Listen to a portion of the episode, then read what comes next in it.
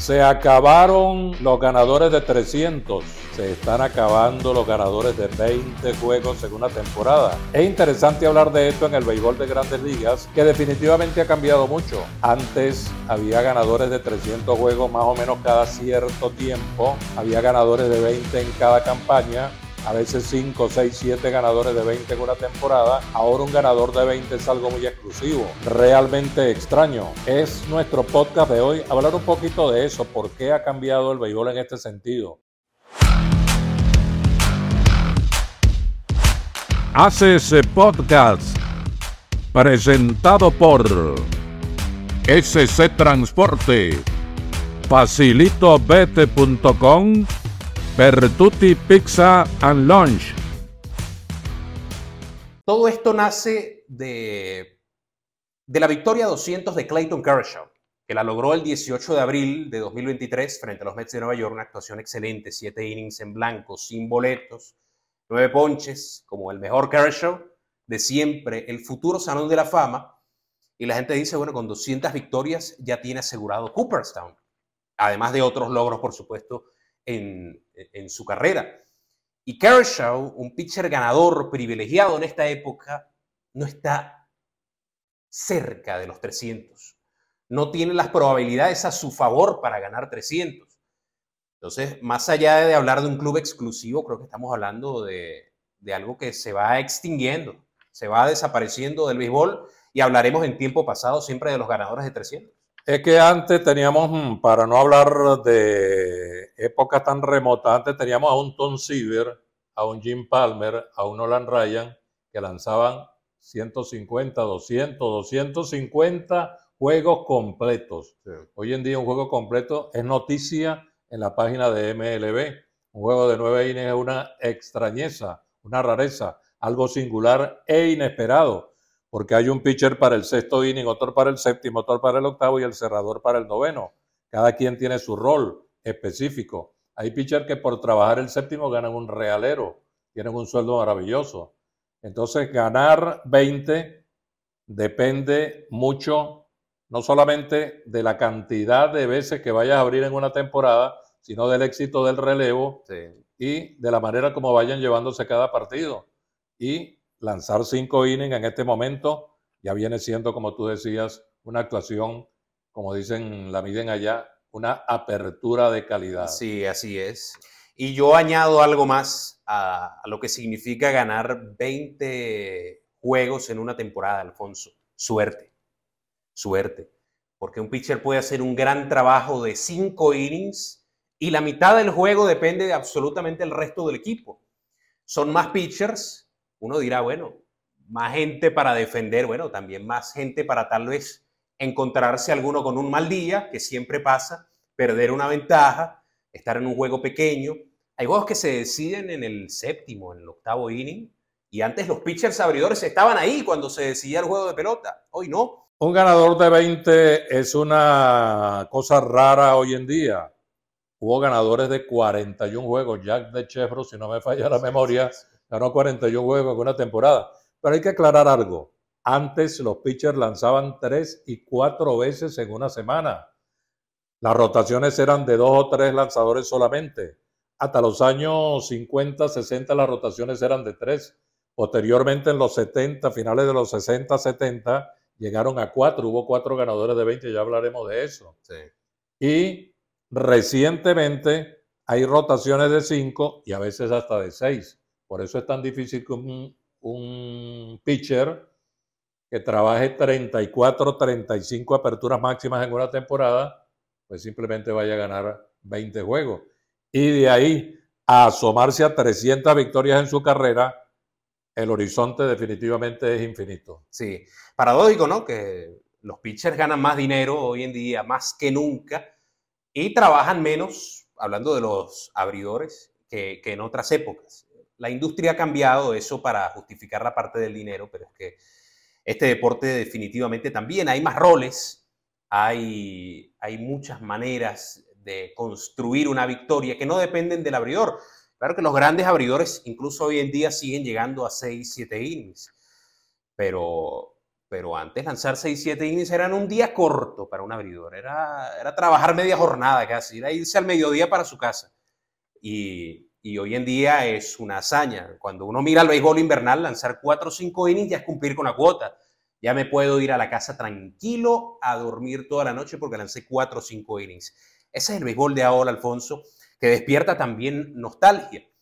A tu memoria deben venir aquí y allá lanzadores que se iban a extra inning. Al juego sigue, vámonos. Y salían al 10, al 11 y hacían trabajos donde no, solamente parecía un uso que hoy en día es irreal, sino que no querían bajarse de la lomita. Bueno, no estaba en la pauta del programa, pero yo recuerdo, todo el mundo recuerda porque es algo verdaderamente espectacular, sensacional, digno de mantener en la memoria el duelo de julio del 63 entre Warren Spahn y Juan Marichal. 16 innings, los dos montados en la lomita, y ganó el equipo de San Francisco con cuadrangular que tenía que ser de otro grande, de Willie Mays. 16 innings empatados sin abrir el marcador en lo que muchos creen que ha sido el mejor juego de pelota de la historia.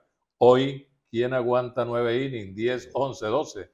Y cuentan que el piloto de San Francisco quiso sacar a Marichal en el duodécimo, décimo tercero, y Marichal le dijo, si ese señor que tiene casi 40 años puede estar en la lomita a estas alturas, usted no me va a sacar a mí.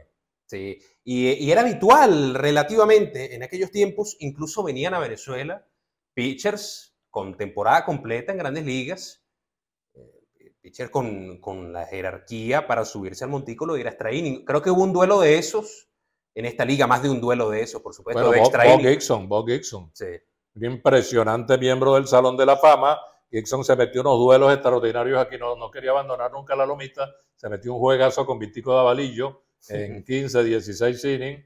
Y aquí vinieron peloteros, lanzadores realmente de un altísimo nivel. Diego Seguí lanzaba completo en grandes ligas y venía para acá. Ganó 96 juegos en Venezuela un importado ganando 96 juegos y ese era Diego Seguí, que incluso lanzaba el sábado para empatar una serie final y lanzó el domingo para ganarla. Así es. Bueno, hay gente que sugiere por allí, creo que Efraín Sabarce es uno que dice que aquí debería existir el premio Diego Seguí al importado del año. Esa es una muy buena propuesta. Ojalá algún día llegue al, al seno de la LBBP.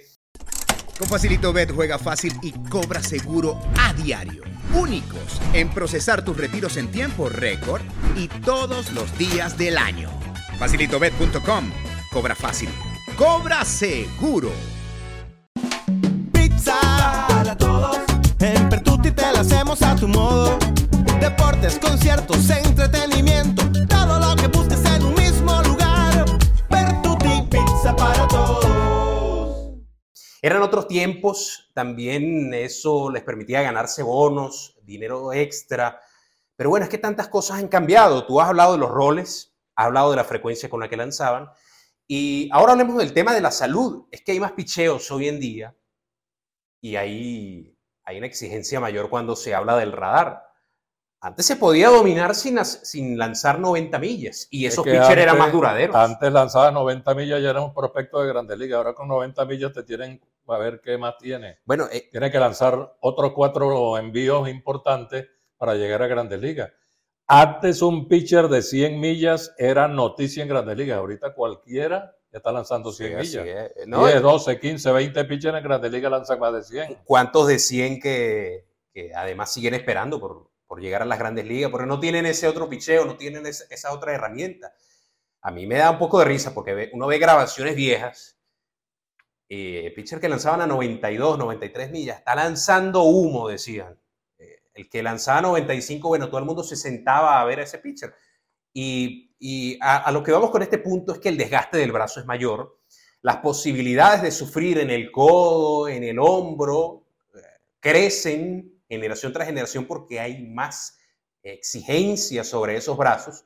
Y por eso a esos grandes pitchers hay que tener mucho cuidado cuando ya vas entrando al séptimo inning y tiene tantos picheos, cuando ya se acerca el octavo inning, cuántos picheos tiene, cuántos hizo la última salida, cuántas aperturas de tantos picheos tiene en esta temporada. Entonces, hay un papel, hay un programa de trabajo detrás de cada apertura.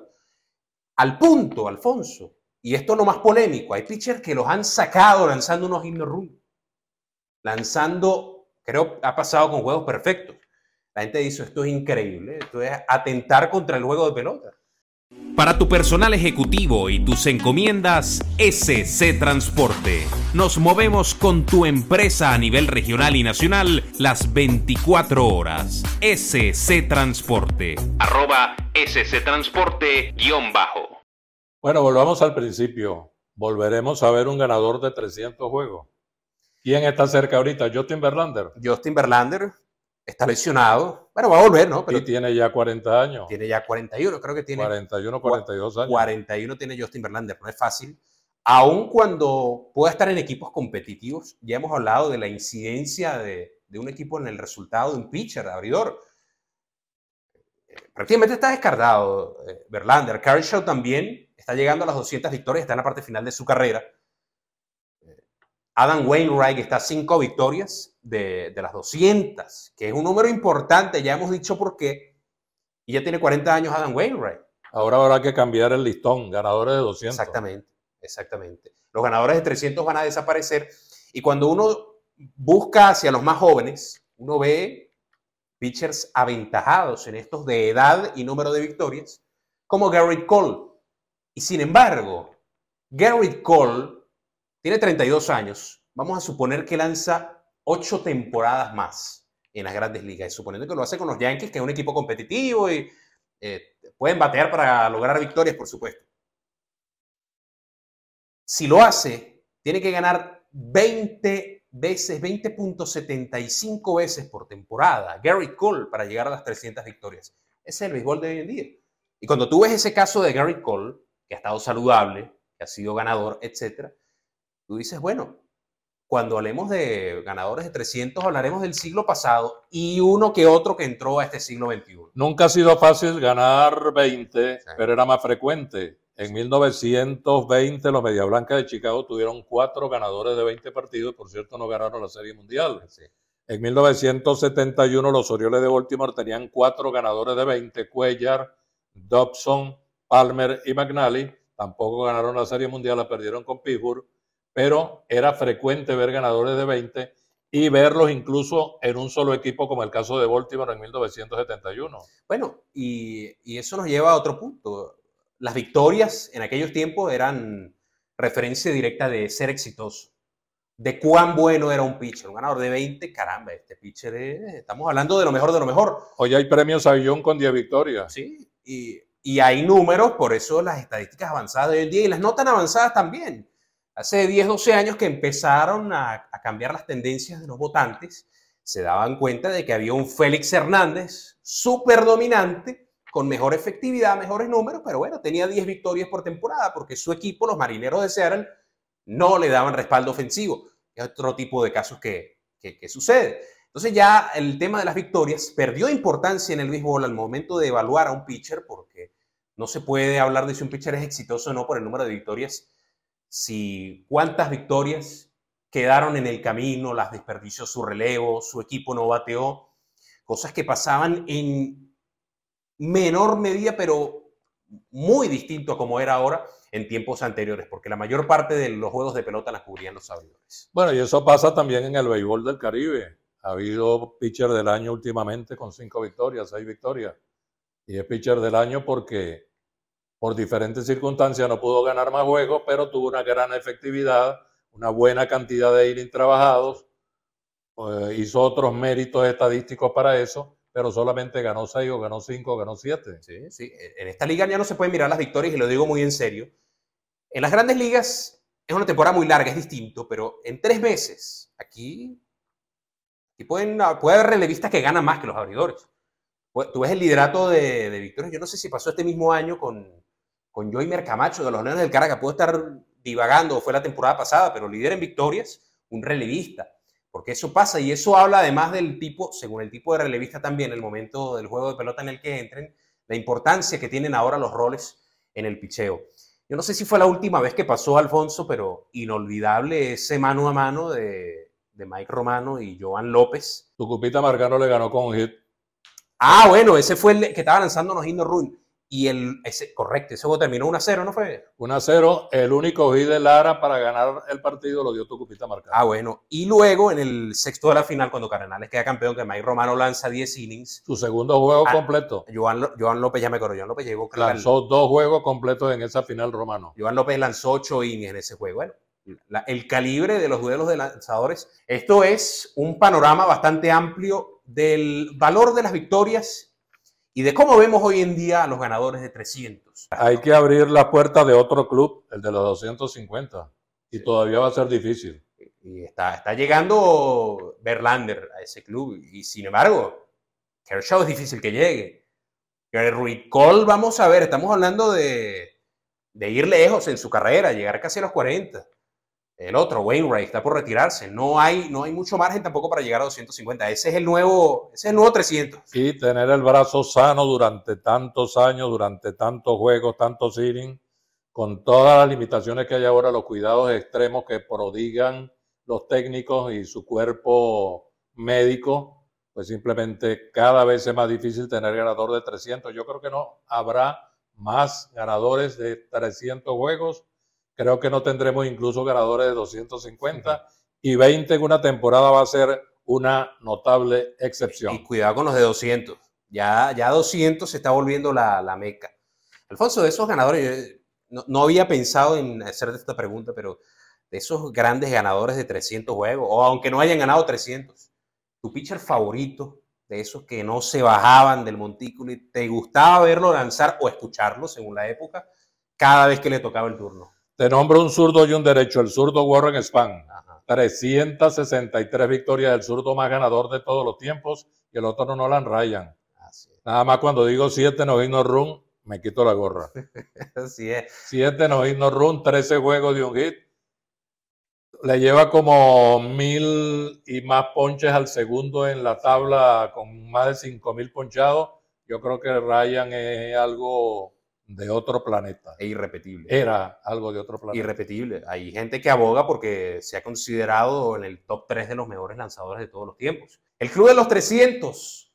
Gracias por participar, gracias a los que se unieron y parece que no volveremos a tenerlos. Vamos a ver quiénes ganan 200 ahora en el béisbol. Así es la pelota hoy en día. Un repaso de Clayton Kershaw, de los abridores de grandes ligas de ayer y hoy en este episodio de Haces Podcast con Alfonso Saer, el narrador. Alfonso Saer Gómez, suscríbanse. Estamos hablando de béisbol todas las semanas, de grandes ligas y sobre todo del Caribe, de Venezuela en particular.